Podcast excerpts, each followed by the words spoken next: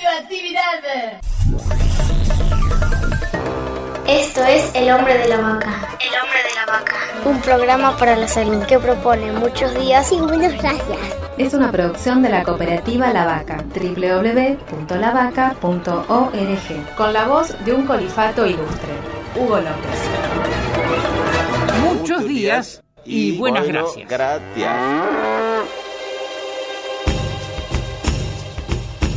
Estamos hoy conversando con Juan Jiménez, director del nivel secundario y profesor de historia de la Escuela de Gestión Social Creciendo Juntos.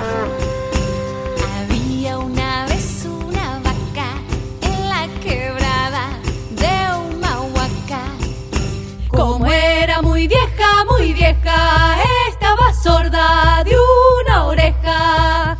Y a pesar de que ella era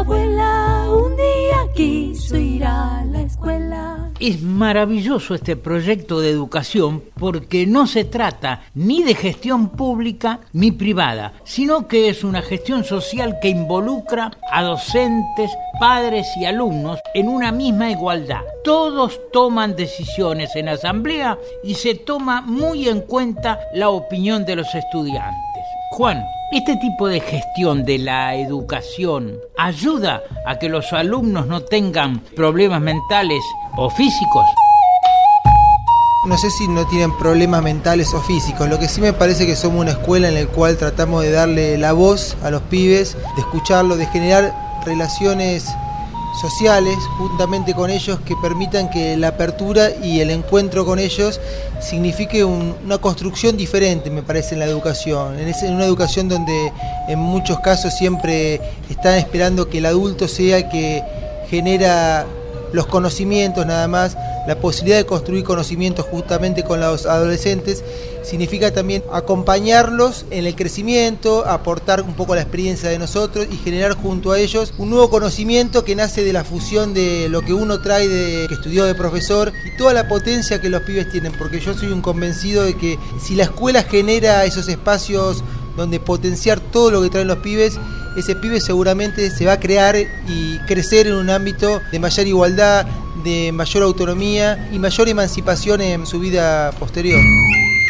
En los últimos meses ha habido muchos conflictos en diferentes escuelas porque los adultos no escuchan a los alumnos, sobre todo en escuelas que fueron pioneras de la enseñanza, como el Nacional Buenos Aires, el Carlos Pellegrini y muchas más. Ustedes en cambio han logrado un equilibrio que tiende a una mayor igualdad en la relación entre docentes y alumnos. ¿En qué se basa ese equilibrio?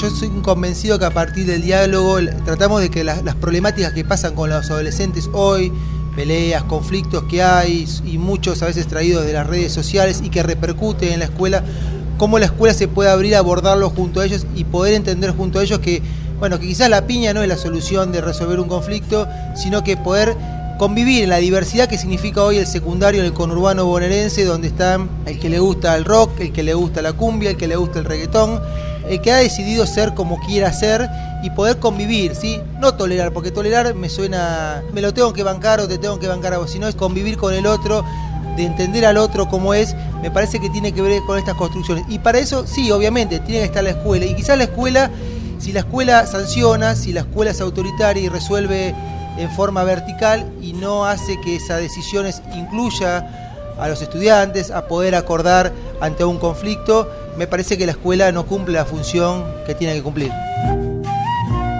Muchas gracias, Juan Jiménez, y los felicito porque al ver a los chicos se nota que son felices. Hasta el programa que viene, no me dejen solo, no se distraigan. Y en ese lugar de Humahuaca,